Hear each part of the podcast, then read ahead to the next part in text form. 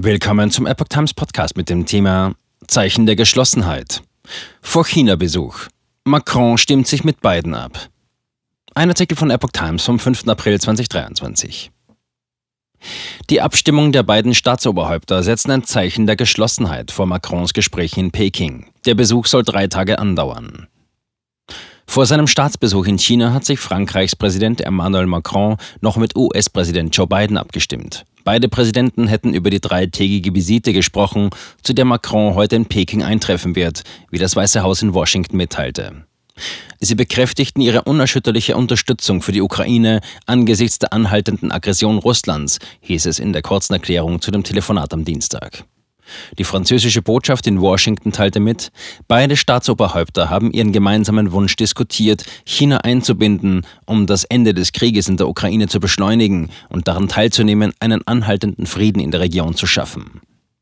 Der französische Präsident wollte nach Ankunft in Peking zunächst Mitglieder der französischen Gemeinde in China treffen. Die offiziellen Gespräche beginnen am Donnerstag. Zeichen der Geschlossenheit.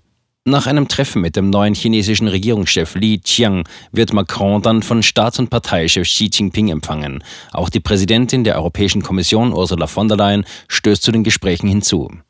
Angesichts der Nähe zwischen China und Russland ist es klar, dass China eines der wenigen Länder weltweit ist, wenn nicht sogar das einzige, das einen Gamechanger-Effekt auf diesen Konflikt haben kann, verlautete aus dem Élysée-Palast.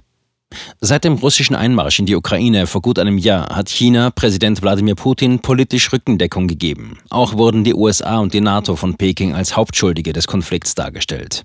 Während Xi Jinping vor zwei Wochen in Moskau mit Putin zusammengetroffen war und Chinas Regierungschef noch am Dienstag mit seinem russischen Amtskollegen Michail Mishustin telefonierte, haben sie seit Beginn des Krieges nicht ein einziges Mal mit dem ukrainischen Präsidenten Volodymyr Zelensky gesprochen. Macrons Abstimmung mit beiden sendet auch ein Zeichen der Geschlossenheit vor den Gesprächen des Franzosen in Peking. Im Vorfeld hatte es Spekulationen gegeben, ob Macron vielleicht einen eigenständigeren Kurs im Umgang mit der Volksrepublik verfolgen könnte. China umwirbt die Europäer, um den Rivalen USA zu isolieren.